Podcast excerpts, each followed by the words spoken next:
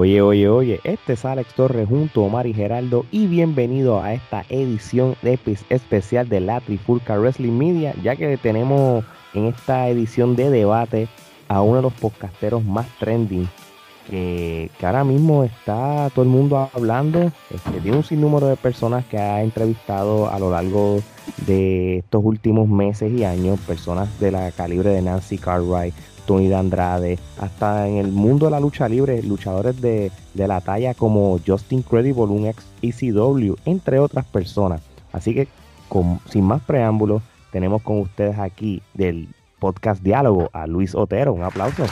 So, eh. Bienvenido, bienvenido, bienvenido. Bienvenido, Gracias por estar con nosotros. Vamos a poner los aplausos aquí. Ahí tenemos la Pepín Cestero de Bayamón, llena capacidad. En esos tiempos, Sí, Algarete, no, de verdad, un placer, muchachos. Gracias por la invitación. Eh, super a fuego, fanático del podcast de ustedes, los escucho. Eh, super cabrón el contenido, mano, y vamos a darle como, como ustedes le dan, que ustedes le dan en la madre todos los podcasts, de verdad que sí. No, no, de verdad que sí, Luis, de verdad que gracias por sacar un ratito para nosotros. Y oye, y antes de hablar de temas de, lucha libre y, de lo que nos gusta hablar, este, Omar, vamos a hacerle un par de preguntitas para que las poquitas personas que no lo conozcan, pues lo conozcan ahora. Bueno, para los que no te conocen, cuéntanos un poco de tus comienzos en la radio y en la televisión. ¿Cómo fue que llegaste? Háblanos de dónde estuviste para todas estas personas que nos escuchan y nos ven.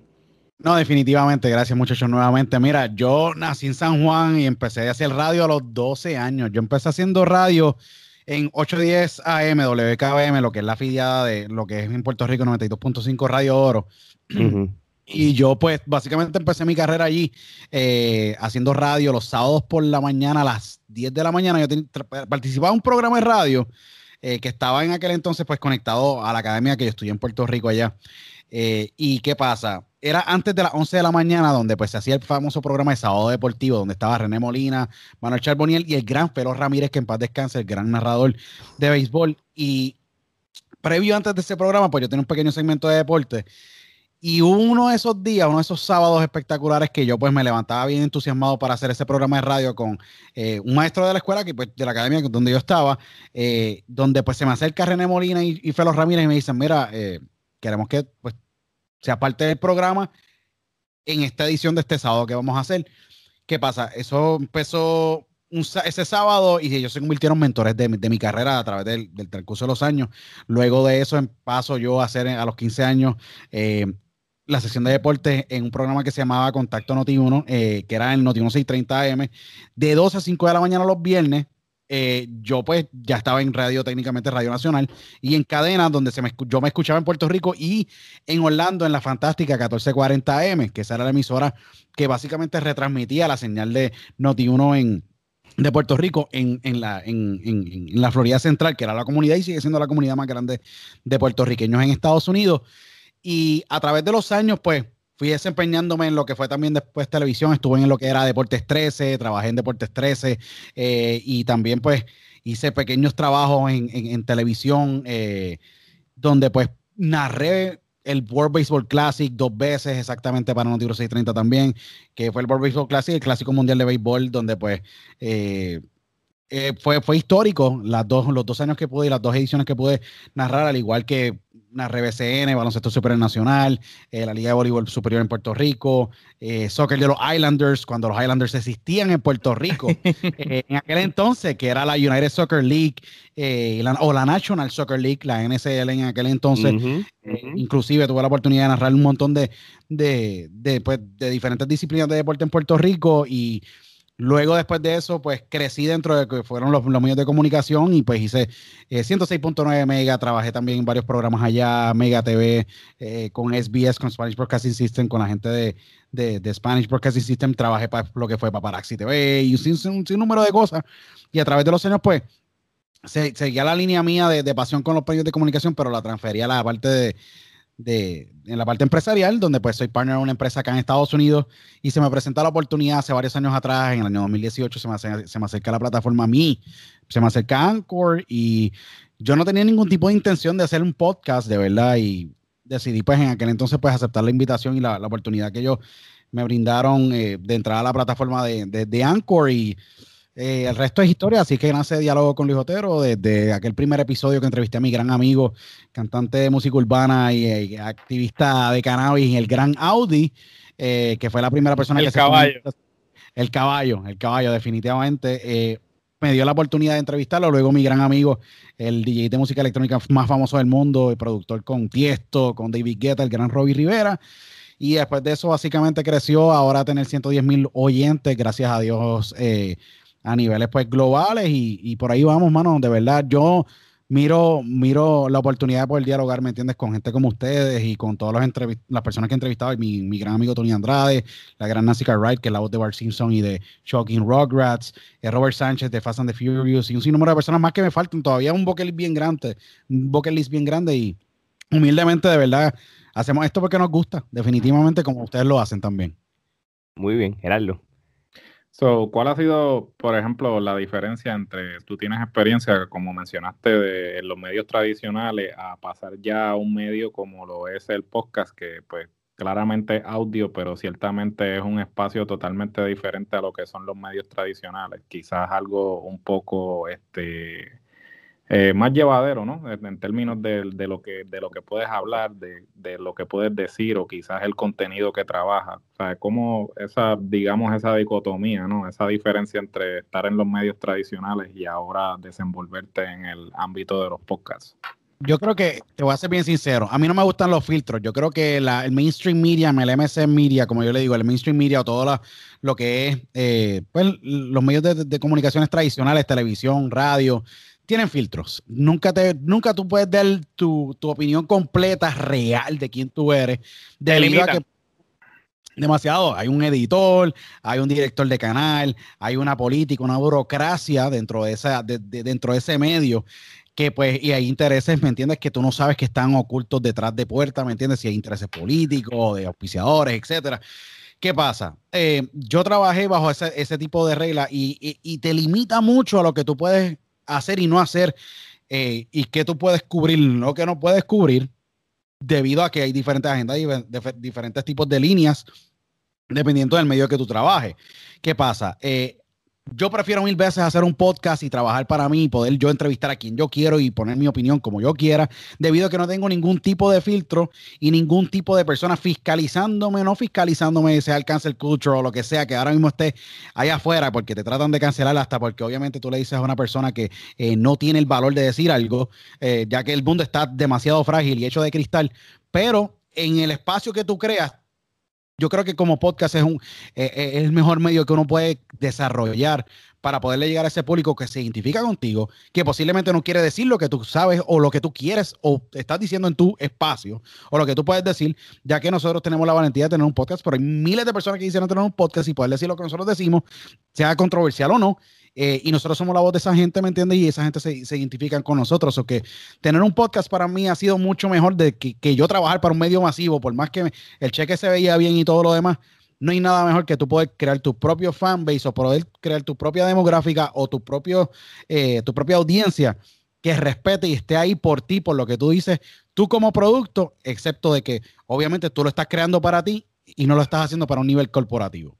Oye, y, pero a la misma vez, y esto lo sabes tú, porque en esta era, y yo creo que la pandemia fue, un, fue el it factor en que mucha gente se inspiró a crear su contenido, sea contenido de YouTube, sea contenido de TikTok o simplemente crear podcast. Hay muchos podcasts ahora mismo, ¿verdad? ¿Qué hace tu podcast que sea distinto a los demás? Yo personalmente trato de, de entrar en una conversación con, con el invitado, la persona que sea, de verdad que sea una, una, una yo entro en mi mentalidad con, con, una, que sea una entrevista o que sea un diálogo eh, sustancial, que, te, que, tenga sustancia y que no tan solo sea el, el famoso eh, diálogo de que cómo tú estás, eh, qué estás haciendo, cuáles son tus proyectos, no, yo quiero conocerte a ti, entender exactamente quién tú eres, por qué haces lo que haces, cómo tú llegaste ahí, cuáles fueron las tribulaciones y todos los diferentes fracasos que tú, tuviste que pasar para poder llegar ahí? Eh, ¿Qué momentos en tu vida han sido pivotales para tú poder llegar a ese punto? ¿Qué te ha mutilado a ti en tu vida a niveles de que, mira, falleció, si falleció una persona, si tuviste un evento donde fue bien doloroso y te cambió la perspectiva de vida y es porque tú llegas aquí? Eh, yo digo que eh, yo digo que el, éxito, y es algo que para mí me gusta entender, porque la gente mira el éxito y yo lo pido como esta manera.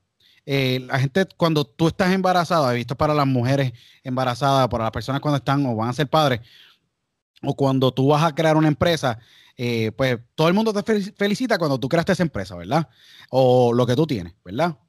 Pero la gente no se, la gente se olvida y nunca te van a felicitar a ti cuántas veces te pisotearon, cuántas veces te chavaron o cuántas veces, un ejemplo, en el aspecto tuyo personal, eh, si tú vas a hacer, como yo le digo, eh, y, lo, digo, en inglés, pero lo, digo de esta manera, porque cuando tú eres una mujer embarazada, pues básicamente una mujer embarazada, pues la, la felicitan, pero tú no sabes cuál fue el proceso para tú poder ser madre o tú poder ser padre y cómo tú llegaste ahí, al igual de tú como poder tener éxito, pero poder tú sobrepasar las veces que te iban a cortar el agua, la luz, etcétera. Y hay un sinnúmero de procesos. Correcto, y cada proceso de cada persona y personalidad que yo he tenido la oportunidad de dialogar con ellos es, es único en su clase y hay una manera en cómo ellos manejan y han podido masterizar esa parte de poder manejar cada situación en la vida y utilizarla para poder seguir construyendo ese sueño que ellos tienen. Eh, y es bien cool porque en ese proceso de yo poder tener ese diálogo con ellos, sé si tú sabes, son de izquierda, son de derecha, son de centro, cómo piensan, cómo ven el mundo, eh, por qué valoran tener un diálogo, porque eso es bien importante. Hoy día se ha perdido el, poder lo que está, hacer lo que estamos haciendo nosotros. Eh, porque si tú no apoyas, ¿me entiendes? El socialismo, no apoyas, ¿me entiendes? Eh, el comunismo, si no apoyas lo otro, ¿me entiendes? Básicamente no podemos dialogar. Eso está completamente erróneo. Yo creo que la, la premisa más importante que tenemos es poder diferir o poder dialogar y tener diferentes puntos de vista y eso es lo que yo busco a través del, diálogo y, por eso es que el espacio yo lo atesoro mucho en, esa, en ese aspecto y es algo que yo lo, lo hago porque quiero tener ese diálogo que sea diferente y no tan solo irnos por la tangente negativa, ¿me entiendes? O controversial, que sí he tenido, obviamente, eh, expresiones que han sido controversiales o lo que sea, pero eso viene parte, eh, eh, para mí, yo no le presto importancia a lo que eh, diga la gente, yo básicamente lo hago porque quiero tener un diálogo que sea productivo y a veces tocar esos puntos que son delicados, pero que se que dentro del podcast son puntos que se pueden tocar y donde podemos dialogar y poder entrar en esos temas que son difíciles en cualquier cuarto, en cualquier sitio que vayamos, no podemos hablarlo, pues lo podemos hablar en el podcast, ¿me entiendes? Muy bien, muy bien. Era. Siguiendo por ese punto del diálogo que bien claro lo estabas explicando, ¿cuál ha sido esa entrevista hasta el momento que más tú te has disfrutado y por qué? ¿Qué ha tenido esa entrevista o ese diálogo que no han tenido otros y ha sido tu favorito? Mira, eh, esa es tremenda pregunta. Yo digo que mm, el, entrevistado no se puede medir por la cantidad de seguidores que tenga. Mucha gente dice, no, que tú ves este tipo que tiene 1.8 millones de seguidores. Y yo, sí, perfecto. ¿Cómo fue el diálogo? ¿Me entiendes? Eh, y puede ser el diálogo más basura que tú hayas podido tener en tu vida, ¿me entiendes? Porque no hubo sustancia. Eh, yo trato siempre de tener un buen diálogo con, con cualquier invitado. Dos diálogos que me, que me han impactado muchísimo. Eh, uno de ellos fue el gran autor Sergio Linden, no es el tipo más conocido del mundo, pero es un tipo que ha trabajado con la salud mental en Los Ángeles por muchísimos años.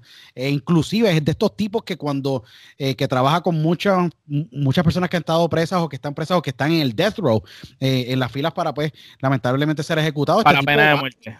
Correcto, para la pena de muerte y va y dialoga con estos reos y los trata de mantener fuertes ante la situación que estén viviendo y poder entender, y porque mucha gente están desamparados a ese punto en su vida porque todo el mundo te rezagó, porque posiblemente saliste culpable con un crimen o hiciste diferentes tipos de cosas en tu vida que te llevaron a ese punto. Es, él es ese tipo que va y habla con, esa, con, con ese individuo o esa persona eh, y, y le deja saber, mira, tú podrás haber cometido todos estos errores, pero tú también tienes dignidad, no importa lo que pase, ¿me entiendes? Y ese tipo de diálogo que yo tuve con él fue sumamente profundo porque eh, te toca, te toca, tú sabes, no todo el mundo tiene la valentía de poder lidiar con este tipo de, de, personas o de tener ese tipo de toque humano. Eh, y eso fue una de las conversaciones que tuve con, él y al igual con Tony Andrade fue un gran diálogo recientemente, un gran amigo con la cual pues él también recientemente lanzó su podcast de qué bien, que, que, tengo pues mucho que ver con lo que está pasando con él. Eh, pero fue muy importante y bien increíble porque lo más interesante de Tony Andrade y mucha gente, los que no han tenido la oportunidad de escuchar la entrevista, la pueden escuchar. Tony Andrade trabajó para la WLC eh, cuando fue despedido del Canal 24 en Puerto Rico, cuando eh, había culminado sus estudios en la Universidad Interamericana y lamentablemente a la WLC, la superestrella de la lucha libre, la Gran Capital for Promotion, le pagaban una basura. Y obviamente se acuerda de los momentos. Por, lo menos le pagaban.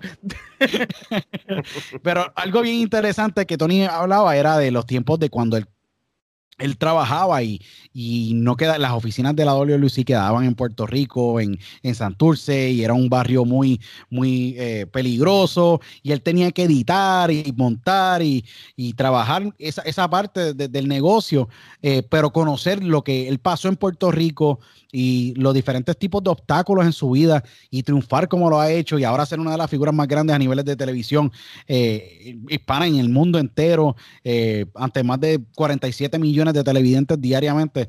Eh, fue una entrevista sumamente enriquecedora porque en la entrevista si la escuchan, pues ustedes pueden conocerlo a él y pueden entender el por qué él es como es y cómo ha llegado a él tan lejos. Muy bien. Este, ¿Cuáles son ahora mismo en este momento este, que serían tus metas a corto y a largo plazo con el podcast? Yo sé que tú llevas ya varios años con el podcast, este, pero en, este punto de, de, esta plataforma, ¿cuáles son tus metas a corto y a largo plazo? Eh, mira, eh, con el podcast las oportunidades siempre son ilimitadas. Personalmente yo creo que eh, tú tienes que seguir probándote y retándote más. Hay veces que tú tienes un buen invitado y otras veces no. Eh, yo trato de tener de verdad diálogos que sean sustanciales y como meta tengo un sinnúmero de, metas, ¿me entiendes? A niveles de expansión internacional, con otros invitados de otros países. Eh, tengo ahora mismo lined up con gente de, México, Centro, Suramérica, con artistas de renombre en otros países, eh, actores, empresarios, artistas. Tengo, tengo varios luchadores también en línea. lo bueno de un podcast es que tú no tienes un libreto escrito y tú puedes básicamente pues tener conversaciones con personas que, que tengan esas grandes historias que mucha gente desconoce. Eh, pero mi enfoque básicamente es en la expansión más, más, más en expansión internacional, en mercados donde ahora mismo estoy creciendo grandemente. Suramérica es uno de ellos, Centroamérica también con gran expansión en las áreas de Guatemala, Honduras, poder expandir el podcast. Obviamente estamos en proceso de crecimiento adicional, negociaciones con varias otras plataformas, pero eh, para poderlo obviamente licenciar y, expandir, eh, posiblemente no sé si saldremos de audio nada más. Eh, estuve haciendo los videos, luego me fui full audio, nos ha ido bien en audio, aunque lo pueden escuchar a través de YouTube el audio. no sé si volveremos a hacer video para YouTube. o hacer ahí mantenernos haciendo audio como lo vamos a hacer obviamente todo el tiempo hay muchas cosas por donde nos podemos ir posiblemente quién sabe si si llegamos al punto de, licenciar y poder irnos también eh, en plataforma con la cual estamos en conversaciones, posiblemente para irnos audio, eh, como nos estamos yendo, pero también video con ellos. Hay muchas oportunidades, las oportunidades del mercado ahora mismo se han abierto grandemente y tenemos tremendos auspiciadores con CrowdCloud, ThoughtCloud, ¿me entiendes? Bifoctane, Gold y un montón de otras empresas que se, se nos han acercado. Yo creo que ahora es el punto de, poder expandir internacionalmente. Yo creo que hacer más, hacer más awareness eh, y poder entrevistar y poder expandir con, el, portfolio de, invitados que, tenemos. Yo entrevisto en inglés y en español, nunca me ato exactamente a, un idioma y yo creo que ha sido parte del, de la clave también para poder entrar en mercados que usualmente un podcast en español, como mucha gente lo típicamente lo ve, eh, ha podido entrar. Muy bien, Gerardo. Has tenido la oportunidad de entrevistar a personas pues que son importantes en sus respectivas industrias, respectivos campos, pero ¿cuál de esas entrevistas que has hecho pensaste que jamás se iba a dar? Mira, yo personalmente no pensé nunca que Nancy Cartwright, la voz de Bart Simpson eh, y de Chucky Finster en Rugrats, eh, que es una figura bien privada, muy, muy conocida. un dato bien brutal es que eh, los Simpsons se ven, en alguna parte del mundo cada 16 segundos. ¿sabes? Eh, es, una, eh, es un dato bien interesante. tener una voz como ella y una de las mejores, yo creo que la actriz de voz más condecorada de toda, de toda la, historia de, de, lo que es. Si tú te pones a pensar de nombres que tú conoces como, como una actriz de voz bien famosa, yo creo que la primera persona que se te va a ir a la mente es Nancy Cartwright o E.G. O, e Daly, que es otra tremenda actriz de voz, eh, que tú no la ves físicamente, pero sabes quiénes son ellas. Eh, ¿Qué pasa? Para mí, yo no pensé que, que ella me iba a decir que sí. Fue un proceso bastante extenso de poder convencer, dialogar, entender, ver que ella quería dialogar, etcétera, romper el hielo, poder tener ese diálogo sobre, sobre su carrera, no tan solo de que mucha gente la conoce a través de los Simpsons y que hace eh, el personaje de, de, Bart Simpson y otros personajes adicionales dentro del, del, elenco de lo que es de los personajes de, de Simpson, que yo creo que es una de, las de las caricaturas y de, y de los y de las series de, eh, de caricaturas en televisión, yo creo, más icónicas, legendarias, que posiblemente todavía siguen calando a niveles culturales en Estados Unidos y en el mundo entero todos los días o en cada evento, ¿me entiendes? mayor que, el mundo tiene, ¿sabes? Desde las Torres Gemelas hasta eh, recientemente las elecciones, etcétera, o sea, siempre han, han, tenido esa relevancia, pero conocer sobre el capítulo de ella como vos también de Chucky Finster en Rugrats fue interesante porque ella no nace con la, con la franquicia de Rugrats. Ella llega a la franquicia de Rugrats cuando eh, la, que hacía la voz eh, de, Chucky Finster eh, decide partir de la serie y retirarse y ella moldear su voz a ese, a ese, a ese personaje. Yo creo que es sumamente retante cuando tú tienes todos los ejecutivos de, un, de, todos los canales, básicamente de la cadena que, que, que trabajaba Rockers, que era Nickelodeon, estar ahí, básicamente, de, hacerte un casting live y ver si, da el grado o no, y poder conocer esa parte y poder entender más sobre cómo ella mira el negocio y, y, poderle, poder tener ese diálogo con ella fue bien, fue bien sustancial. Nunca pensé que me iba a decir que sí. Usualmente Nancy Cartwright no le da entrevistas a nadie. Es sumamente privada, es un proceso de verdad bien complejo, pero se, dio y, así son muchos, así son muchos. Las entrevistas a veces no, no son tan sencillas como la gente cree. El poder convencer y poder crear credibilidad y que te den el espacio de una hora, hora, hora y media, dos horas y poder hablar de todas las cosas que posiblemente sean incómodas para esa persona. Tú sabes, dialogar es, es interesante, pero esa entrevista para mí es bien especial porque define como que, ok, el podcast yo nunca lo hice para hablar con gente, para llegar a ese nivel, pero cuando tú llegas a ese nivel, ahí es que tú dices, mira, ¿sabes qué? ¿Qué voy a hacer yo después de esto? Porque mucha gente dice, voy a empezar a rechazar entrevistas. No, yo entrevisto, lo estoy, o sea, tuvimos un episodio con ustedes y la gente diría, no, pero porque si tú entrevistas a Nancy Cartwright, ¿por qué entrevistar a, a los muchachos de la Trifulca o entrevistar a este luchador como Brain Dale que no tiene es que eh, de eso no se trata. Se trata básicamente de tener diálogos que son sumamente productivos y de hablar de temas que se tienen que hablar, sea de lucha libre, sea de política, sea de lo que sea, y podernos incómodos y a veces dialogar de esos temas difíciles, porque no hay espacio en el mundo real actualmente para poder dialogar. Exactamente, no, estoy de acuerdo contigo. Este, yo creo que Omar Geraldo y yo tenemos una línea de pensamiento similar. Este, nosotros en nuestro, en nuestra plataforma no podemos entrevistar a alguien del calibre de Ricky Banderas, pero no tenemos tampoco problemas en entrevistar a luchadores que están comenzando en lo que es la industria de lucha libre con el fin de que la gente lo conozca. Y, a veces las mejores entrevistas que hemos tenido son las la entrevistas que no hemos tenido esa expectativa porque quizá la, la, persona no es tan conocida y uno se lo disfruta más.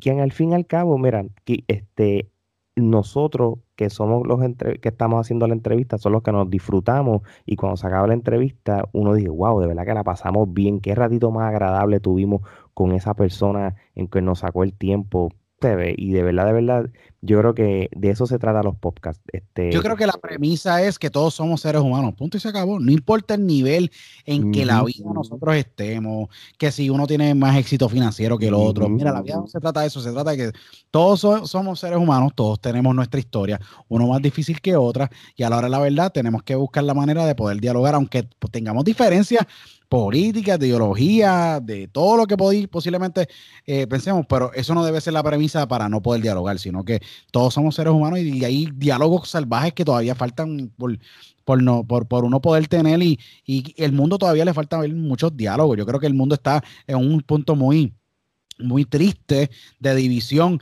eh, en todos los aspectos, sea por la política, ideología, etcétera. Y yo creo que la prensa tradicional son los culpables de, dividir más y sensacionalizar y motivar y promover lo que son las, noticias negativas y se olvida de que yo no, no necesitamos más noticias negativas si sabemos lo que está pasando. Eh, y yo creo que crear espacios como estos donde se puede diferir y se, puede dialogar y tener conversaciones brutales, yo creo que eh, es la alternativa a todo tipo de medio de comunicación que, que, tú no quieres consumir. Si tú quieres consumir contenido de verdad, pues mira, ven a la Trifulca y tenemos una conversación en el podcast bien chévere. Si quieres tener un, escuchar un buen diálogo eh, con un invite, cualquier invitado, ¿me entiendes? De calibre o no de calibre, ven a diálogo y lo podemos tener, ¿me entiendes? Y tener, entender de que nosotros estamos llenando un vacío sumamente grande que, que la prensa tradicional, eh, lamentablemente, y lo puedo decir agraciadamente para nosotros, pero lamentablemente eh, le ha fracasado a a, nuestras culturas y, a los países y a, la, y a la masa en total, porque como por ejemplo, que, queremos ver un tipo de, de, contenido, un tipo de programación y nos espeta una novela turca, ¿me entiendes? Y tú dices, ok, perfecto, tenemos suficiente talento aquí, ¿me entiendes? Con lo que tenemos y podemos ver contenido que posiblemente sea más relevante, pero tenemos que ver a Fan Magul. ¿Quién quiere ver? ¿Quién carajo quiere ver Fan Magul? ¿Me entiendes? Yo no a mí no me interesa. Posiblemente haya un mercado, ¿me entiendes? Posiblemente un 5, 8, 9, 10, 15%. ¿Quién sabe si es un palo? ¿Me entiendes? No sabemos, pero yo lo que digo es que no todo el mundo eh, hoy día eh, le gusta consumir eh, prensa tradicional y por eso es que nosotros tenemos un foro y tenemos una audiencia allá afuera. Muy bien. Bueno, Luis, vamos a hablar de lucha libre ahora. Vamos a hablar de, que eso a ti te gusta. vamos a hablar de Hell in a Cell, porque de verdad que eh, este pasado fin de semana estuvo bien interesante, aunque yo no pensaba que, que, la lucha de, Bobby Lashley y, y, y, Drew McIntyre iba a ser de, de, la manera en como yo la pude ver y como terminaron los dos destruido, pero fue, fue interesante la cartelera, pues definitivamente. Pues, pues, vamos a hacer una cosa, antes de hablar de Helen de Azar, ya que, lo sé, que ya lo pusiste también, que eso es uno de los temas que vamos a hablar, Omar, dale una preguntita ahí sobre la lucha libre para ver en qué, en qué está él. Pues mira, ya que tú eres puertorriqueño igual que nosotros, queremos saber tus cinco luchadores favoritos de Puerto Rico de todos los tiempos, los tuyos. Los míos. Bueno, vamos a empezar primero por la posición número 5. Para mí, lo, de los locales o de los que pasaron por Puerto Rico, vamos a aclarar. Los tuyos, los tuyos de Puerto Rico todos los tiempos. No importa, si, son, no, importa si el Bronco para ti es, relevante ahí, eh, Abdullah Butcher, quien tú quieras. Para mí, sabemos que Pepe no, no va a estar. No, no, definitivamente Pepe no está, ni estará, ni va a estar en la lista de ninguno de nosotros cuatro, debido nosotros somos personas que respetamos la industria y no le faltamos el respeto a los luchadores, ni a lo que se creó, ni a todo el sacrificio que han pasado ellos, porque hay que decirlo y hay que dejarlo claro. Eh, en la posición número 5, eh, luchador así, desde los mejores de todos los tiempos, uff, eh, Harley Race. pasó por Puerto Rico, yo creo que uno de los mejores luchadores técnicos y rudos que de verdad demostró mucho calibre y elevó a cada eh, a cada luchador en cada lucha que hubo en el estadio Irán Bithorn lleno de capacidad. Esa época, ojalá vuelva algún día, no sabremos si volverá en algún momento, pero yo creo que Harley Race. 38 mil personas eh, lleno, lleno de capacidad. Obviamente, número 4 eh, es, es, difícil porque en Puerto Rico muchos, muchos luchadores pasaron, creo que la número 4 se lleva para mí una pareja y serían los Texas Hamman. Y le voy a decir por qué porque yo creo que los Texas Hammond es una de las parejas que eh, Psycho y Killer, creo que en Puerto Rico trajeron este, este, este gimmick de, de, de, de, estas grandes máscaras, siendo extranjeros americanos, que era bien, bien poco usual verlo, pero le dieron las pelas de la vida al Invader y lo hicieron sangrar muchísimo. Y no tan solo él, sino a muchísimos otros luchadores y llevaron historias bien, bien impactantes que yo creo que calaron bien. Fue la pareja más dominante en la lucha libre en Puerto Rico, ruda extranjera, antes de, ¿verdad? De, de las diferentes parejas como los pastores que después estuvieron, pero eh, para mí también Psycho y Killer, eso es la crema de la crema. Seguro no de Puerto Rico a Psycho y Killer y a Thunder y Lightning después. No, definitivamente, definitivamente. Yo creo que son una pareja bien que marcó los libros de, de, de la lucha libre en Puerto Rico para siempre. Eh, luego, en, una posición número 3, eh, ya que nos vamos acercando a la número 1, yo creo que es bien difícil, pero eh, me voy con el gran Hércules Ayala, que en paz descanse. Hércules para mí fue un luchador que que a pesar de que no tenía el mejor español, eh, debido a que pues él luchó, mucha gente no sabe que Hércules Ayala luchó en, Sur en Sudáfrica y alrededor de todo el mundo. Creo que trabajó. Si era internacional y si era un estelarista, no era un, un estelarista, definitivamente. Y Hércules Ayala le dio básicamente el modelo a ser un rudo de verdad en la lucha libre. Yo creo que eh, Hércules llevó historias espectaculares, generó mucho, mucho dinero para la lucha libre, le dio mucha credibilidad. Creo que Sansón Boricua físicamente eh, demostró y pudo darle ese molde a lo que un luchador rudo debe representar a la hora de una imagen, a la hora de una entrevista y a la hora de poder llevarlo a cabo en un ring rodeado de fuego o en una lucha de que el que gane eh, se queda y el que pierda se va de, se va de la federación llevar ese tipo de historia, yo creo que el Culo Ayala es muy crucial. En la posición para mí número dos, y que nos vamos acercando a la primera, que eh, todavía estoy ahí batallándome, pero yo creo que en la, en la posición número dos, eh, yo le doy la, posición número dos eh, a Rey González. Y le voy a decir por qué.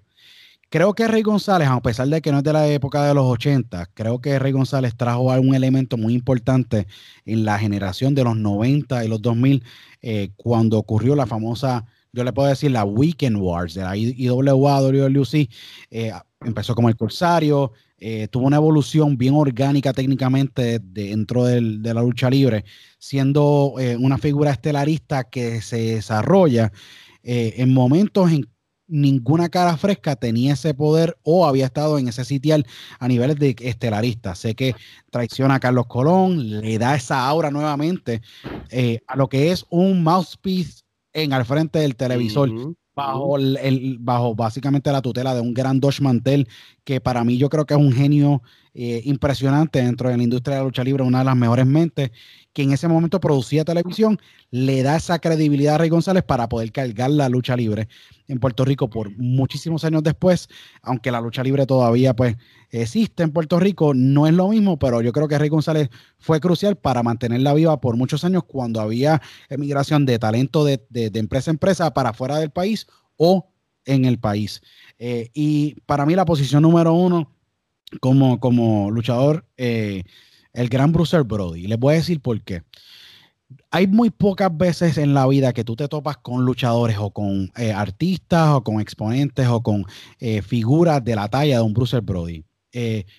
No importa dónde tú estuvieras, él estaba en personaje. Yo creo que eso es algo muy importante porque le llevó la lucha libre a un nivel global cuando las estrellas no eran globales y él era un tipo freelancer que estaba alrededor del mundo luchando en todas las federaciones y iba al mercado más pequeño en Uniontown, Pensilvania, donde un por ejemplo donde él nació, en una, ciudad alrededor de Pittsburgh, eh, donde iba al mercado más grande y luchaba en Madison Square Garden. ¿Qué pasa? Tú tener un tipo de esa calibre que no discriminaba con el público, ni tampoco le insultaba la inteligencia al público y respetaba al público y a niveles globales era una sensación y fue un fenómeno como él que en su mejor momento ganaba 15 mil dólares semanales en Japón.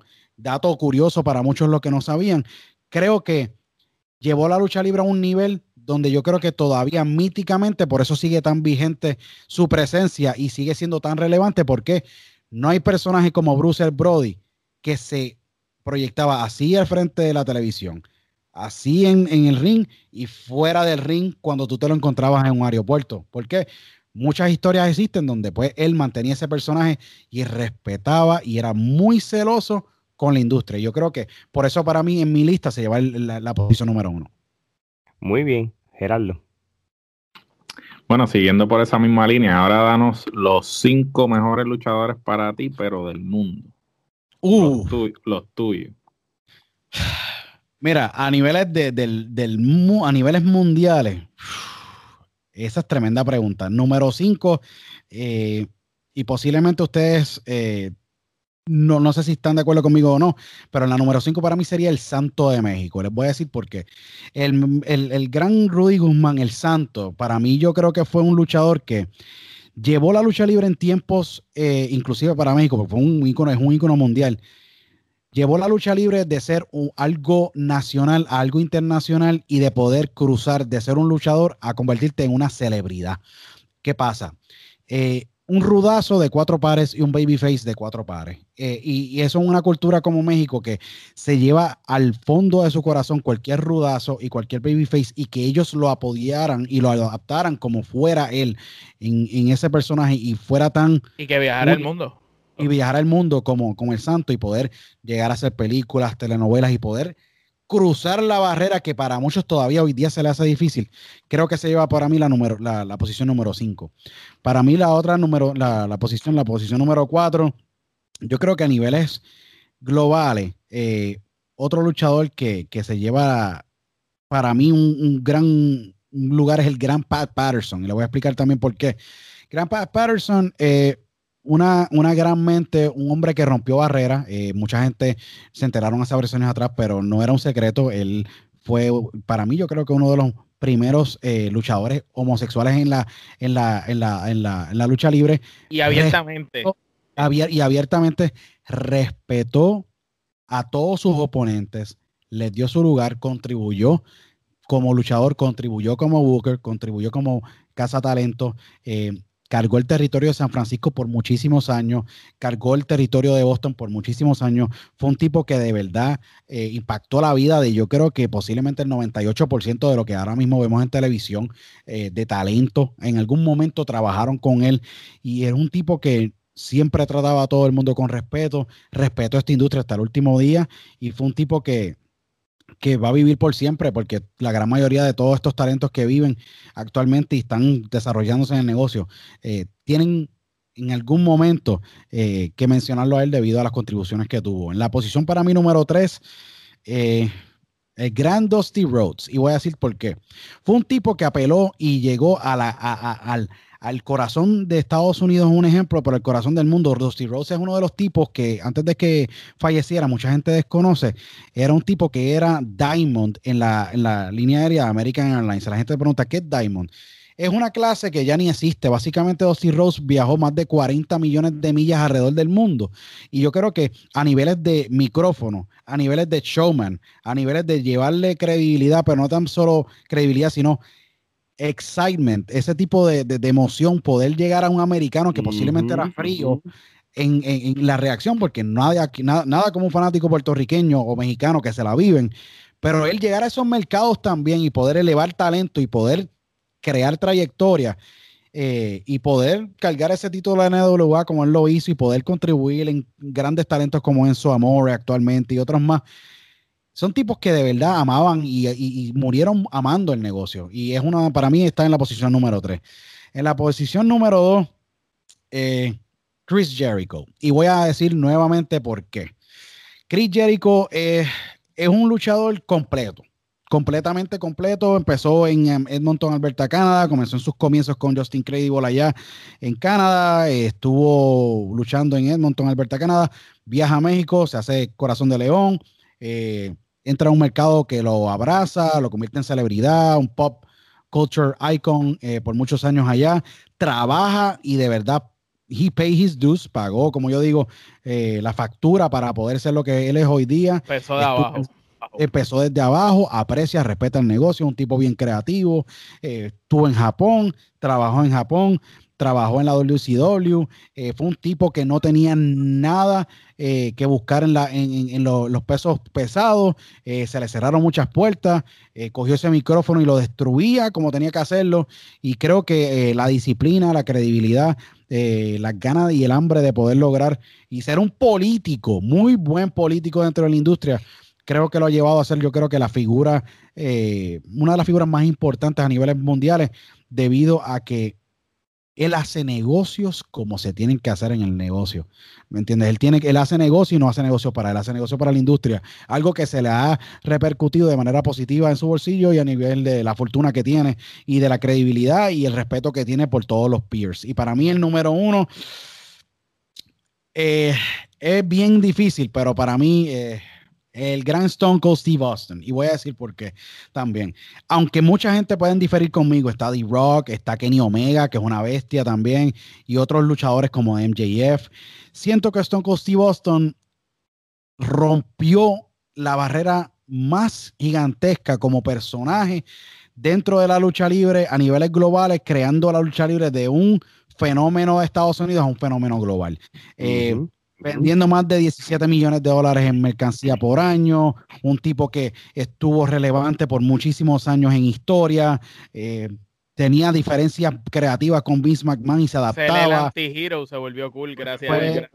Fue, el anti-hero correcto y llevó la perspectiva del fanático a otro nivel, eh, hizo negocios, cometió sus errores, se cortó su, su, carrera por tiempo corto, son sus problemas de espalda, rodillas, etcétera, pero en ese tiempo que él estuvo vivo en nuestros televisores y en historia activo, eh, creo que llevó el nivel a, alturas que todavía estamos disfrutando debido a, los efectos de él como luchador.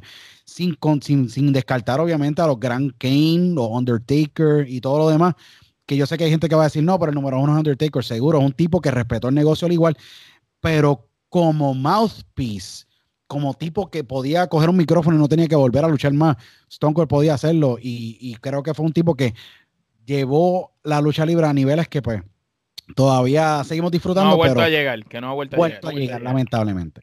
No, claro, y, y, es cierto. A diferencia de Hulk Hogan, Macho Man, D-Rock, bueno, no D-Rock, D-Rock porque D-Rock es más o menos en la misma línea de Stone Cold. Ellos no tenían la necesidad de luchar. Ellos podían ir lunes tras lunes, coger el micrófono y entretener a la gente. Hay luchadores que dependen de sus habilidades para hacerlo. Y esos fue los parámetros que Steve Austin este, pudo lograr porque lamentablemente cuando él tuvo esa lesión en el cuello después de la lucha con Owen en el SummerSlam del 97, en cual se lastima el cuello, pues no tiene más opciones de, usar el micrófono y, y, y seguir el storyline a lo que él se recupera. esos son unos, paradigmas que el rap rompió y, y prácticamente hace que el reality wrestling mm, este, va, esté en su peak que, algo que la NWO creó sin querer queriendo. queriendo. Sí, no, definitivo. Hay muchísimas la, la, la NWO creó algo que Stone Cold lo aprovechó al máximo y le sacó la mejor ventaja que ellos no la sacaron por la indisciplina y la mezcla de egos de todos los que estaban en WCW en ese momento. Pero realmente NWO creó el espacio Stone Cold simplemente dijo, ok, lo que ellos están haciendo es por donde yo me voy a ir y aprovechó. Y Vince también, hay que hablar claro, Stone Cold es gigante, pero Stone Cold nunca hubiera sido tan grande si no hubiera tenido a su contraparte. Y la mejor contraparte estuvo D-Rock, estuvo Brejal, pero las historias y los momentos y los segmentos de Austin con Vince son épicos. Son, son épicos. Paul Heyman. No, seguro. Paul, Heyman fue el que le dio rienda suelta a él para este, establecer un, un promo, porque pues, Paul Heyman desde el Dangerous Alliance sabía el talento que tenía Austin. Entonces cuando lo trae a ECW, le dice, ok, este es tu pie forzado, manifiéstate ahí. Y entonces eh, cuando lo dejan correr por la de él, ahí es que Stone Cold llega al, al, potencial que, se, que siempre se supo que, que tuvo sin embargo, no lo dejaron correr por la de él y ahí fue que pues eh, el resto es historia. No, definitivo, definitivo, yo estoy, estamos claros de eso. Luis, vamos a tocar tres, de, tres temitas aquí que quiero discutir contigo. Uno de ellos, ya ahorita tú estabas empezando a expresarse. Vamos a hablar. ¿Qué te gustó o qué no te gustó del evento de Hell in the Cell que hubo en estos pasados días? Yo te voy a hablar claro. Yo a mí me gustó mucho eh, la lucha de Bobby Lashley eh, ante, ante Drew McIntyre por la simple razón de que se tocaron y se dieron en la madre. De verdad, esa espalda de Drew McIntyre estaba destrozada. Eh, verdaderas cortadas de, de, Bobby Lashley, que yo sé que ahí básicamente lo, el, el PG-13 que la WWE quiere crear se le fue a niveles R y después posiblemente llegó a otros niveles un poquito más gruesos, pero era necesario era necesario que, que la lucha ellos se dieran de verdad y, y trabajaran bien, tú sabes, trabajaran como tenían que trabajar. Yo creo que Bobby Lashley es un tipo que es un MMA fighter, vamos a hablar claro, un tipo que tiene mucha, mucha testosterona, que necesita, ¿me entiendes?, tener tremendas luchas y hay que dejarlos manifestarse allá adentro. Y tienen que probarse y tienen que tocarse y tienen que llevar la historia como es. y tienen que ponerlo con gente creíble también. Sí, no, definitivamente. Drew McIntyre es un tipo creíble. O sea, tú no puedes poner un Bobby Lashley a, a trabajar, ¿me entiendes? Que fue el error más grande, un Xavier Woods el lunes después. Yo dije, de verdad que hay que estar metiéndose tremendo, no, tremendo. Que, que, no valoraste el hecho de que la pelea anterior, la noche anterior, fue una bestialidad que tienes que darle reposo a ese campeón. Y, no tan solo eso, sino tiene que haberse metido un chorro de zetas para poder haber que escrito ese tipo de historia, porque tú dices que este tipo tiene que haber estado, ¿sabes? ¿Quién fue el que escribió eso? No, se tuvo que haber metido Valium o, o, algo, porque está, está, está grave, de verdad, es grave pensar de que tú tuviste una lucha tan, tan positiva y tan sólida el domingo para meterte un lunes a luchar con Xavier Woods y que te que lo más seguro te va a dar con un trombón, que es lo único que puede hacer. O sea, es, da, da, pena. Tú, sabes una cosa, tú sabes, tú, tú dices eso y, y hay algo que, que, yo me puse a pensar los otros días. Yo creo que WWE, el problema que ellos tienen no son los pay-per-view, son los Go Home Edition antes de un pay-per-view y los Aftermath de los pay-per-view lo están dañando. Tú sabes, por ejemplo, tú mismo lo dijiste, tienes esta gran lucha en el Hell in a Cell de Lashley y McIntyre para que el lunes de momento lo tengas con Xavier Wood. Y lo más cómico de todo esto es, ellos pusieron esa lucha del Hell in a Cell el lunes por la sencilla razón de que USA Network estaba molesto porque Fox quiso que la lucha de Roman Reigns contra Rey Mysterio se diera y, y, y ella dijo, ah, sí, pues está bien. Como no la pusieron en el pay-per-view, pues yo también quiero una lucha de Hell in a Cell. Pero Hello, vas a poner a Xavier Booth. Hubieras puesto un, tú, tú eras tirado la, la casa por la ventana y tú metías un tronco de MNB y le metías un Randy Orton, el, aunque no tuviera sentido, pero contra. Si, si esa es la manera que tú me quieres vender el programa para la lucha de Lashley contra Kofi, que no me interesa para nada. Yo estoy seguro estoy seguro que la mayoría de la población que está escuchando eso menos, como que no brega. Es que es que fatal, de verdad. Solamente es como tú ahora mismo poner en, un 1987 para la que para la audiencia de que, vivieron en esa época, poner a, Harley Race a ganarle a un Ric Flair un domingo y que el lunes se enfrente eh, eh, Harley Race contra Jumping Joe Saboldi. Eh, hello, ¿sabes? No hace sentido. Es que es, como poner el problema, el booking sin sentido.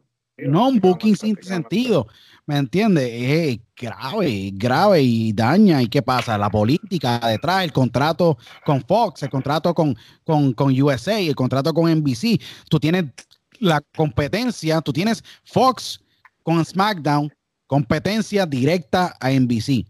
Clash of conglomerates. Tiene el conglomerado de, de, de, US News en US Corporation Network de Fox y tienes a Comcast chocando constantemente. Si hubieras dejado a SmackDown, hubieras podido negociar y no posiblemente ser tan gris, le ofrecieron, ¿me entiendes? Casi 87 millones de dólares más.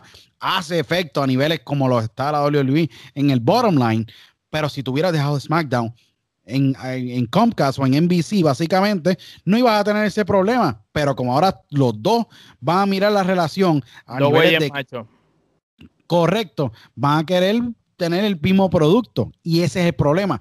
Tú tienes escritores en la WWE que salieron de la escuela, ¿me entiendes?, de, de, guionistas en, en, UCLA, en Los Ángeles, y no tienen experiencia alguna de lucha libre.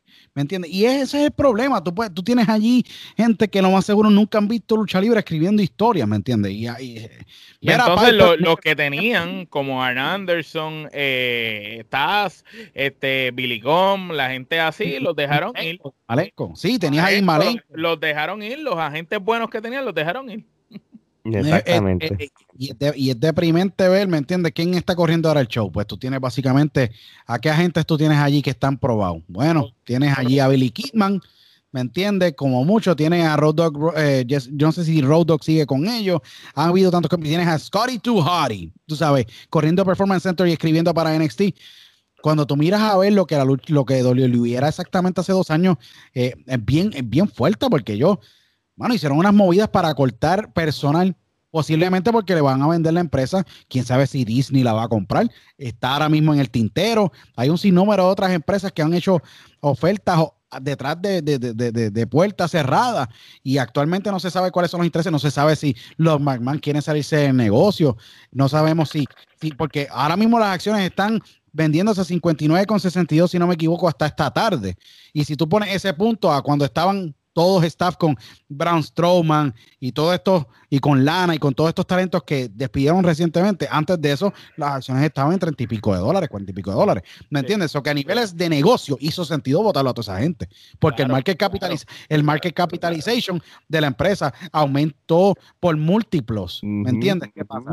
La, esto es la política, porque recuerda, también hay que hablar de los revoluces allá en Arabia Saudita, que le pagan 45 a 70 millones de pesos por esos pay-per-view que no hacen sentido alguno, ninguno, porque no, y, que te dañan el storyline completo y que encima te piden cosas ridículas. Bueno, de que Goldberg le ganara a The Finn. Nosotros decimos. Estamos esperando la historia del campeonato que ganó Braun Strowman allí, el, el campeonato de Arabia Saudita o whatever that was. Todavía estamos esperando cuál es el desenlace de eso. Este, todavía lo tiene, lo tiene allí eh, guardado y no pasó nada con eso. Pero. Este, y yo digo que la muerte del fue en Arabia.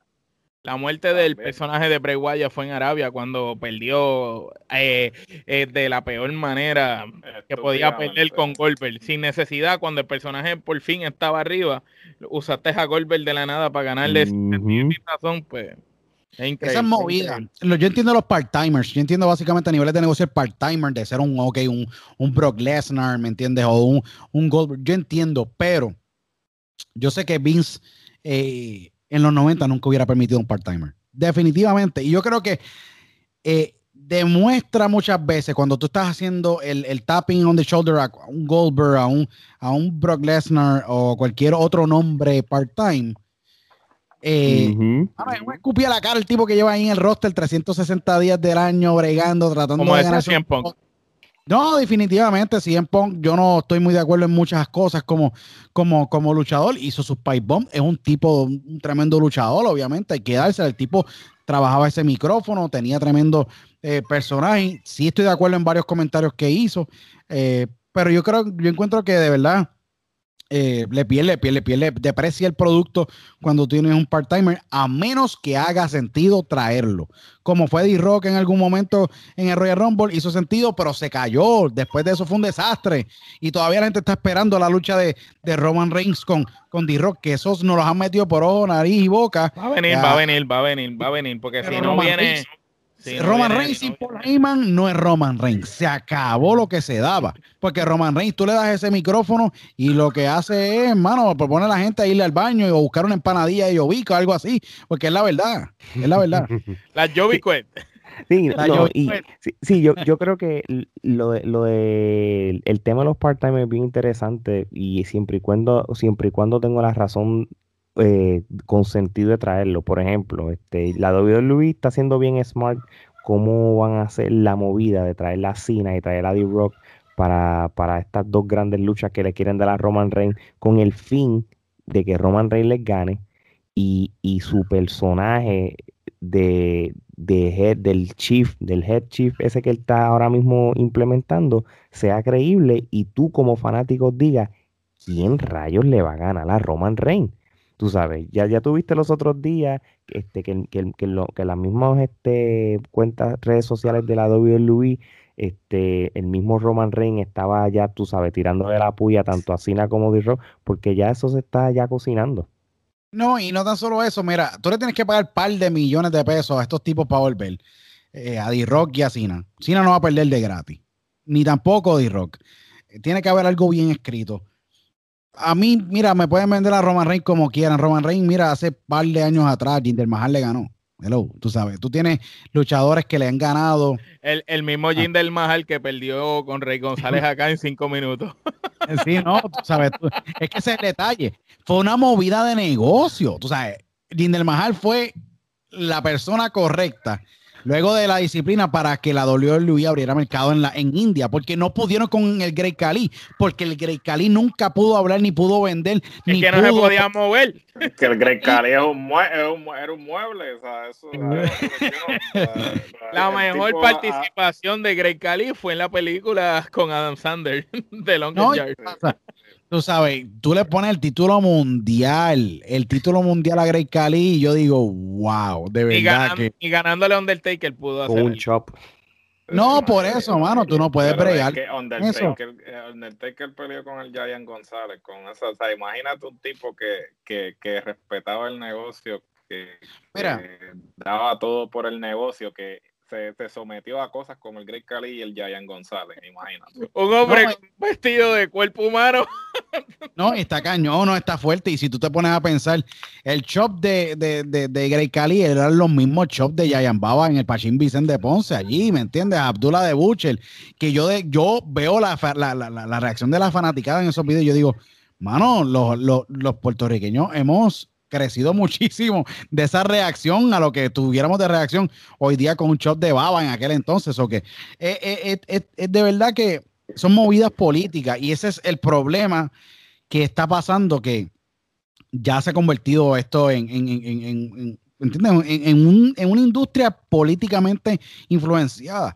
Por eso es que los pro wrestling guerrillas del mundo, y aquí tenemos a Gerardo que puede hablar de las independientes pro wrestling guerrilla, Ring of Honor, Chicara, CZW con DJ Hyde, ¿me entiendes? Y, y, Nick Cage, y lo, IWA Mid South, y todas estas federaciones eh, como Northeastern Wrestling, estas federaciones independientes están ganando territorio, pero muy fuerte. Tú sabes, tienes a MLW, a Major League Wrestling, eh, que pues tiene su distribución, están ahí tratando de echar para adelante, ¿me entiendes? Y bregar. Eh, tú tienes la AEW, que básicamente es la única que tiene relaciones abiertas, siendo corporación, relaciones abiertas con al talento que están contratados en New Japan, como lo que, lo que es Dean Ambrose, ¿me entiendes? Hoy día, eh, que John Moxley, y igual con Kenny Omega. Yo creo que hay un momento en que la, la, industria, yo creo que está en el momento, pique en algún momento en los próximos meses, donde esta, estas alianzas se tienen que abrir. La WWE está perdiendo mucho territorio y por mucho, yo creo que van a, van a tener que vender en algún momento o abrirse estas alianzas que en un momento recientemente estuvieron, creo que la New Japan hablando con ellos y no se logró nada porque lamentablemente allí Vince no quiere, no quiere ceder. Sí, eh, precisamente tomando ahora ese tema, este, eh, era precisamente uno de los temas que íbamos a discutir. Este, ¿Qué piensas sobre eh, las alianzas? Este, claro, ciertamente, pues ahora WWE es el Sansón, ¿no? Y este, y ciertamente, pues estas empresas uniéndose eh, eh, implican una amenaza eh, para WWE, aunque AEW siempre se ha presentado como una alternativa y no quizás una competencia, porque sabemos que ya WWE está en otra estratosfera, en otro sitial, y ya no, ya no hay forma de como que competir de tú a tú, quizás como en los 90, que WCW, pues, digamos, en, en, en, un momento dado se fue de tú a tú. So, ¿Tú piensas que estas alianzas son la respuesta a quizás este, trabajar o retar la hegemonía de WWE en la, industria?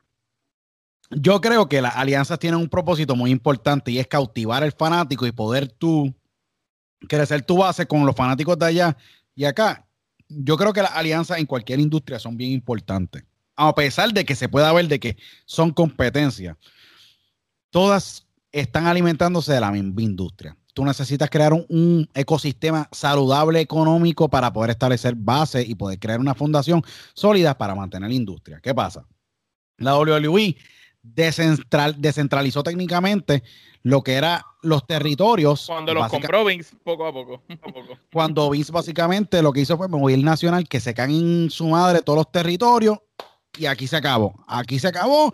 Yo voy a voy a ir a donde Bern voy a ver si le compro a W. Si no me la quiere, si no me la quiere vender, voy a ir a donde la televisora y voy a competir con el local. ¿Qué pasa? El código de caballero se elimina cuando Vince rompe ese código de caballero y va y se va a nivel eh, nacional y empieza técnicamente a absorber todos esos territorios debido al poder económico que él avanzó y como él visualizó la industria ante lo que él quería lograr lo logró. ¿Qué pasa? En el proceso, mientras tú vas creciendo, tú vas perdiéndole el pulso a lo importante de tu negocio. ¿Qué pasa? Como jefe ejecutivo, CEO de una empresa multinacional, se va a público.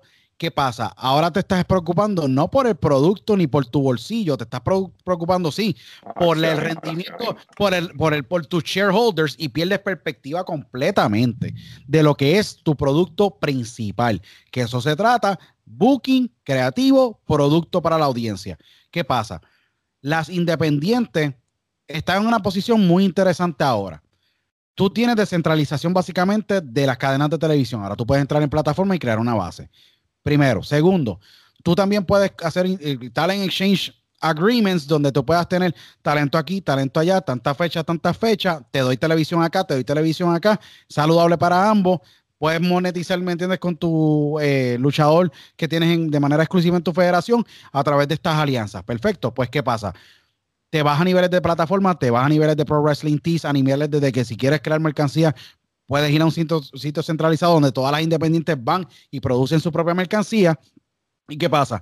Creas el ecosistema necesario para sí competir entre una y la otra, utilizando infraestructura correspondiente para poder satisfacer las necesidades del negocio luchístico y adicional de todo eso, tú puedes capitalizar en esos intercambios, no tan solo en la parte de contenido, no tan solo en la parte de mercancía, no tan solo en la parte de booking, la, la parte de exposición a una demográfica, sino que tú puedes elevar los títulos tuyos que tú puedas tener en tu eh, programación, al igual que la programación del otro, y crear clashes en papel, obviamente, para proteger la integridad de ese título o lo que sea, eh, para poder llevar la historia, lo como hizo Don Callis con Kenny Omega, con el TNA Impact, en el, Impact Wrestling Championship y AEW, y el tipo fue Triple Crown allá en, en México. ¿Qué pasa? Tú tienes un tipo que nunca en la época de los 80, 90 iba a poder lograr eso.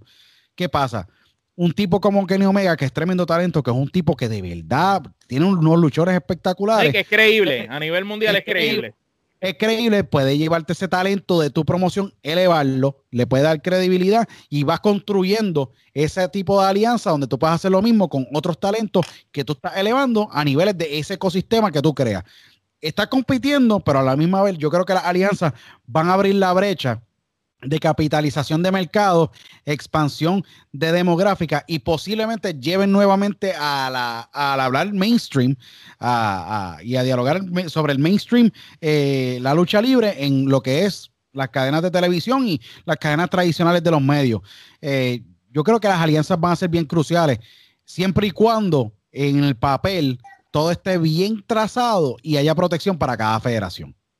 Bueno, yo también entiendo de que, y, y si nos vamos con la parte de Omega, yo creo que también si las empresas están claras de que en el caso de él hay un storyline o un gimmick de que él va a ser el, el, el collector, pues ellos tienen que posiblemente, aunque sea en un, un corto periodo, de que le den el título y acepten el rol de él como la cara de la compañía si ellos están conscientes y ellos les interesa que eso sea para el bien de ambos, él como, como gimmick y ellos para que tengan a Omega como atracción temporera, pues entonces yo creo que va a funcionar.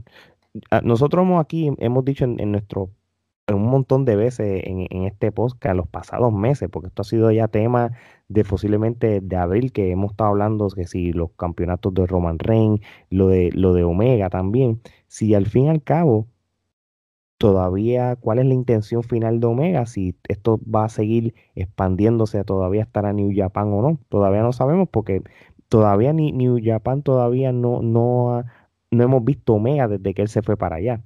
yo no sé hasta dónde va a llegar esto. Cada vez que pasan los meses, pues tu mentalidad sobre lo hasta dónde quieren llegar con él va o no va. no sabemos. Era lo que en este caso ¿Tú, ves viable todavía lo de New Japan con Omega o, tú crees que, esto pronto va a cambiar? Definitivamente el cambio de administración este, va a ayudar porque sabemos que eh, pues el CEO que estaba a cargo de New Japan este, no estaba muy contento con lo que hicieron los Bucks y, Omega cuando pues eventualmente formaron AEW, inclusive hasta cierto punto había disgusto de ambas partes porque cuando ellos eh, anuncian ese primero de enero que van a comenzar AEW, ellos querían este, concluir sus fechas en, en, Japón y tener una despedida y entonces el CEO, que se me va el nombre del tipo en este momento, este, no los dejó regresar, les dijo como que mira, este, quédense por allá, no, sí, síganlo por ahí y no regresen acá. Este, ciertamente, como hemos discutido en, en episodios anteriores, y este, eh, estoy de acuerdo con Luis en que estas alianzas son este, eh, esenciales para eh, la, salud del ecosistema, ¿no? Este, como industria, pero a la misma vez, este, una cosa que hemos hecho hincapié es el hecho de que estos acuerdos tienen que ser bilaterales, no pueden ser unilaterales, porque como hemos visto este, tanto con AEW y Impact, hemos visto mucho este, eh, talento o sea, hemos visto Omega básicamente y, otros talentos, pero no hemos visto este que sea recíproco eh, hacia, hacia Impact. Este, por ejemplo, como talento, talento de Impact, este, siendo, y ciertamente eh, tal vez el, eh, ambas empresas no tienen la misma profundidad en lo que al roster concierne y sabemos que Impact en ese aspecto es donde carece eh, y ciertamente ahora con todos estos eh, despidos que hubo recientemente y cuando finalmente expire la cláusula de 90 días, pues todos estos talentos pues eh, van a terminar en Impact. ¿Por qué? Porque AEW no se puede convertir en el, en el, basurero de, de, WWE y cometer el mismo error que en algún momento cometió TNA, actualmente Impact Wrestling, de estar filmando ex WWE y, dejando el talento este, nato a un lado. Entonces, eh, claro, Impact se va a beneficiar de esta inyección de talento que pues para bien o para mal son ex WWE, pero como dijo Andrade en algún momento, este, estos luchadores sí, tú los conoces porque lo último que hicieron fue estar en WWE, pero son luchadores que eran luchadores mucho antes de llegar a WWE. Como dijo Andrade, yo soy un ex New Japan, yo soy un ex Consejo Mundial de Lucha, yo soy un ex esto, porque tú no puedes este, limitar un luchador a que, ah, pues es un ex WWE, no, porque antes de WWE estos luchadores tenían una carrera exitosa en la independiente y para bien o para mal, pues llegaron a WWE. Y se engavetaron. Quizás su, eh, eh, quizás su stock este, bajó. Este, porque mucha gente, pues, el sueño de todo luchador, yo creo que pues, este, la WWE es la meca. Y, y el que te diga que no quiere llegar a WWE el luchador, te miente, que te está mintiendo. O sea, tal vez no lo quiera admitir a viva voz, pero es el sueño de todo. Todo baloncelista quiere llegar al NBA y así sucesivamente. Y pues todo luchador quiere estar en WWE. Pero este, el estar en WWE es una arma de doble filo. Te brinda la exposición para cuando tú sales de, eh, del sistema de ellos, poder tener, eh, hacer cosas luego, porque hay vida después de WWE, pero a la misma vez te resta credibilidad porque, por ejemplo, cuando Vince te ve que llegaste hasta cierto punto, de ahí no vas a pasar. Tenemos el ejemplo de, Johnny Nitro, Johnny Mundo, Johnny Whatever, este, que el tipo ha sido campeón mundial en todas las empresas que ha estado y, y vuelve a WWE y de campeón en pareja y de campeón intercontinental no pasa. Ahora mismo, pues, no sé si e, esto significa una corrida porque cualificó al Money in the Bank, pero Vince no ve a John Morrison eh, como un tipo que sea estelar. Y si Vince no te ve en ese sitio, pues de ahí no vas a pasar. Y entonces, este, lamentablemente, pues hay muchos luchadores que vienen con un empuje tremendo a WWE y, y nosotros que consumimos este, el producto de las independientes, pues decimos, diablo, coño, sí, qué bueno que se le dio, porque este tipo está luchando ante 10 personas. Roderick Strong, Roderick Strong, por ejemplo. Roderick, Strong, este, tiene a los Samoa de la vida, ¿sabes? tienes a los Timothy Bobby Root. Bobby Root, Bobby Root es tremendo talento. Bobby Root cogió NXT y lo llevó al próximo nivel. Lo, tenía, lo tenía ahí y se lo echó. Y el premio que le dio fue llevarlo al próximo nivel fue cogerlo y mira. El, 24-7. Este, el mismo Drew Gulak, hermano. Drew Gulak, que eh, el tipo es tremendo talento y les recomiendo a aquellos que lo han visto a Drew Gulak este, fuera de, de WWE y Wolf. Este, que entiendo que ahora este, actualmente están poniendo poco a poco los diferentes episodios de Evolve. Los invito a que vean a Drew Gulak en Evolve este tremendo talento, un tipo que si le dan la oportunidad, que inclusive Brian este, fue a batear por él y creo que le dieron como que un programita de dos o tres semanas y ya pasó a la mejor vida. Cuando Brian se fue, se, fue detrás de, de Brian. El, mismo Cesaro, que este, pues no vamos a entrar en ese debate, ¿no? Porque. El mejor luchador Para mí en el roster. Eh, no hay nadie como Claudio Castagnoli Cesaro. Cesaro es. Y nosotros hemos estado en ese, en ese debate desde el principio. O sea, obviamente pues hay otros que se montan en las guaguitas cuando ven que Mick Foley este, aboga por él en el podcast de Stone Cold, pero nosotros siempre hemos estado de, a favor de Cesaro. siempre.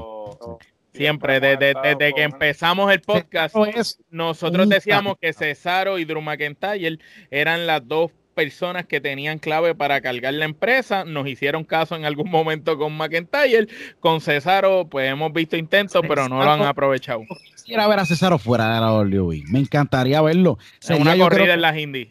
No, sería, no te son una corrida en los indies que el stock de él se va a, estar, va a estar sumamente alto como quiera porque Cesaro era un tipo indie. Él empezó su carrera y la primera lucha la hizo acá en el noreste, exactamente en el área de Reading para la compañía que él entonces Chicara y luego de eso viajó todo a Estados Unidos.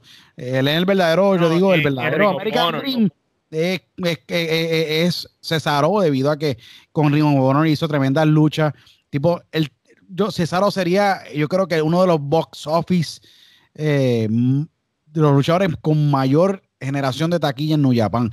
Puede ser que rompa récord si él en algún momento le da la gana de irse a New Japan y hacer un Cesaro o un Claudio Castagnoli o el personaje que la adopte contra un Kenny Omega, un Tokyo Dome, sería un box office ridículo de dinero.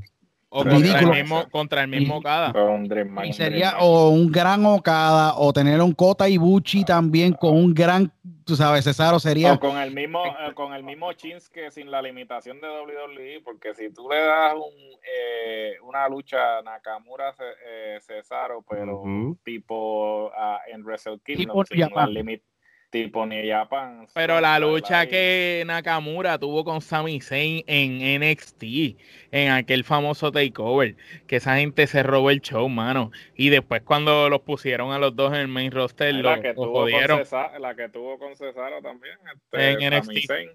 en NXT, es que hay mucho dinero que, hacer, de verdad, el, de verdad, yo creo que hay mucho dinero que hacer. Tú puedes meter un, un Cesaro, ¿me entiendes? Como mencioné con un Kenny Omega o con un Nakamura o con un Kotibuchi o un Tanahashi o un cualquier, tú sabes, cualquier luchador con Cesaro va a verse bien. Eh, porque el tipo sabe dejar el ego en la puerta y trabajar, trabajar, es un técnico de cuatro pares y trabajar eh, y, y, ver ese tipo de atracción. O sea, nadie se esperaba, vamos a hablar claro, ninguno de nosotros cuatro posiblemente se esperaba que Chris Jericho iba para New Japan, ¿me entiendes? Iba a ser dos, ¿me entiendes? Tokyo Dome allí lleno de capacidad. Todos pensamos que era un tipo sumamente legal que iba a quedarse con Vince. Brother, le dieron los billetes correctos, fue, hizo Tokyo Dome, hizo historia. Yo creo que las mejores luchas de, de los pasados 10 años que Chris Jericho tuvo fueron allí en Japón. Es lo más loco. Yo nunca vi, tú sabes, el nivel de rendimiento y historia que se trabajó allí con las conferencias de prensa fuera de, después de, la, de las luchas. Sacarlo de, de, ese son de, que tú terminas una lucha y nadie sabe de ti hasta el próximo lunes y llevarle esa credibilidad, puño limpio, zumbarse con. Sí, a, zumbarse con sillas al frente de los reporteros. Ese tipo de, de voz es el necesario para poder levantar esta industria. Yo creo que a mí me encantaría ver Cesaro fuera de la WWE. Creo que la WWE ya le ha faltado de respeto demasiadas veces. Yo sé que el cheque de más de 1.8 millones de pesos al año es bueno, pero hasta cierto punto ya tú, ¿sabes?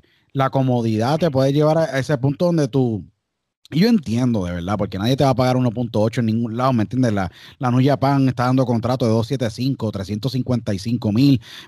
Si eres un gran eh, Will Ospreay o un luchador importado, un Gaijin allí en, en, Japón, te puedes ganar medio millón de pesos como se ganaba un AJ Styles, ¿me entiendes? Pero te ponen 3 millones de pesos en la mesa eh, para hacer un técnicamente un Jovel o 1.8 millones. Más mercancía, más una regalía de mercancía. Más mercancía, más videojuegos, más un sinnúmero de otras cosas, pues. Es difícil, yo entiendo. No, con los chavos es que baila el mono, ¿me entiendes? Tú puedes abrir la billetera cuantas veces te dé la gana. Lo que yo digo es que es interesante. Vamos a ver qué hace Tony Khan y cómo reorganiza la IW y si crea un híbrido en otro lado, ¿me entiendes? No sé. Yo sé que ahora mismo lo que hay es WWE y AEW a niveles de producto. Impact todavía no se acerca, todavía sigue con los tratando de limpiar la reputación que en un momento Dixie Carter y TNA tuvieron eh, eh, y con Scott D'Amore como main booker tratando de bregar, se le fueron todas las estrellas técnicamente que tuvo en su momento, ni el mismo Avis se encuentra allí, ahora es parte de, de la WWE como booker, tú sabes que yo creo que una lucha de Avis y Undertaker hubiera sido espectacular, nunca se dio, eh, y yo creo que Ring of Honor lamentablemente eh, se le reconoce y se le conocería como una, una, federación que tiene televisión, pero muy pequeña comparada al nivel de, de vaqueo financiamiento que tiene eh, las otras empresas. Y creo que Sinclair Broadcasting System, que es la compañía que, eh, Sinclair Broadcasting Group, con Joe Koff, creo que tienen la ambición y tienen esa, esas alianzas, pero al acabar la alianza con New Japan recientemente se ven en una situación de bien compleja a niveles de booking y de intercambio de talento. ¿Y qué tú vas a hacer con Jay Leta si no se puede enfrentar con, con, luchadores de, esa calibre y, los otros luchadores que están, sabes, está difícil y no están, no quieren abrir la billetera a niveles de contratar nuevo talento, poder desarrollar. Yo creo que eh, yo creo que la alianza nuevamente, el punto que trajo Gerardo y al igual eh, tuvo Mari Alex, yo creo que ahí es donde va a estar el dinero y el verdadero box office en niveles de que si de verdad se ponen de acuerdo todas y en un papel o en de una manera de un acuerdo serio logran crear estos talent exchange que sean a largo plazo Puede ser que la WWE sea en peligro, pero está muy difícil porque yo creo que los egos van a chocar en ese, en ese, en ese, ese cuarto, en ese conference room a la hora de firmar un acuerdo o de trabajar, ¿me entiendes? El booking que sea. Pues mira, yo pienso que si los egos no chocan, las cosas van a funcionar, porque podría ser el regreso a los territorios. Tienes a WWE como el monstruo, el jefe del monopolio, y Tony Khan tiene el billete necesario quizás para competir con WWE, pero no tiene las herramientas necesarias ni todos los luchadores del juego. Pero la manera de tener los luchadores del juego es tener las alianzas con todos estos territorios. Algo que no hemos tocado es que tenemos a un NWA con un campeón suficientemente sólido por los pasados años como lo es Nick Aldis. Y yo soy el que pienso y tengo esta loca teoría que si Kenny Omega sigue coleccionando todos estos títulos y sigue manteniendo la cara de todas estas empresas como lo es Impact, hablando como lo es, por ejemplo, eh, la AAA, y si en algún momento llega a Japón, que esperemos que sí, logra también eh, ganar el campeonato de Japón, tú vas a ver a Nick Aldis como, eh, como la única persona con quien Omega no se ha enfrentado que tiene un título relevante y un título de tradición, un título que en el pasado fue el título más importante en los territorios de lucha libre. Entonces, si ese campeonato mundial que Nick Aldis tiene, tú lo llegas a, poner una lucha de, en, un tipo de all-in o en un tipo de evento interpromocional con todas estas compañías y tú pones a Nick Aldis como el campeón del mundo a pelear contra Kenny Omega, que es el campeón que ha ganado donde quiera que ha ido, podría ser una lucha súper interesante que podría vender mucha taquilla y podría crear una serie de situaciones, porque tenemos también un Will Ospreay en Japón, que no sabemos si hace la super lucha con Omega, que, está, que podría ser antes de esta mega lucha que yo digo, y esto podría ser, olvídate, podría ser la cosa más grande vista en la lucha libre si lo llevan bien. Pienso que Tony Khan tiene la mentalidad de nosotros no somos ese monstruo que está allá arriba, pero si todos nosotros nos unimos y trabajamos en equipo, podemos ser una alternativa tan importante y tan fuerte como lo son ellos. Y pienso que es lo que él ha ido trabajando y ha sido bien inteligente con las alianzas, con las movidas. Si te fijas, él ha hecho intercambios con NWA, pero no han trabajado nada con, la, división masculina, solamente la femenina. han sido bien con Impact, solamente han, han venido los Good Brothers nadie más aparte de los Good Brothers han venido de Impact. El único que ha ido allá es Omega. eh, con Japón, el único que ha ido para allá es Moxley y Jericho, nadie más. Entonces, estamos viendo una serie de posibilidades importantes que pueden surgir y pueden darse en los próximos meses. Si, se, si sigue así, yo pienso que esto es como la vuelta a los territorios. Definitivo. Yo creo que yo creo que los cuatro estamos en la misma página. Es cómo se va a conducir el negocio, esa es la pregunta. Y esa es la interrogante que yo creo que de aquí a varios meses, cuando tengamos otro diálogo así bien brutal, yo creo que vamos a entender qué panorama y cómo se, se pinta la cosa. Yo lo que creo que Takami Obari de allá de la Nuya Pan eh, debe ponerse las pilas y ver de qué manera eh, crea más atracción allá, ya que Willow Spray está lesionado. Hay que ver cuándo vuelve nuevamente y entender si está en la condición física y obviamente la lesión no le impacte en su performance porque muchas veces cuando vienes de una lesión tienes que ese cuerpo se tiene que Sí, es bien complejo y, de eso podemos hablar cuando Seth Rollins se fue en lesión. Eh, que, ha habido modificación a su estilo un poquito de lucha, pero no, no mucho, pero eh, es, bien complejo, es bien complejo estar en esa situación. Lo hemos visto con Finn Balor, sabemos que es bien complejo, que te entreguen un título. AJ Styles igual, que entreguen un título y que después tú tengas que entregarlo, es bien complejo. Eso que vamos a ver qué pasa, pero está bien interesante la, situación y a niveles globales, yo creo que el dinero y el futuro están en las alianzas. Así mismo es.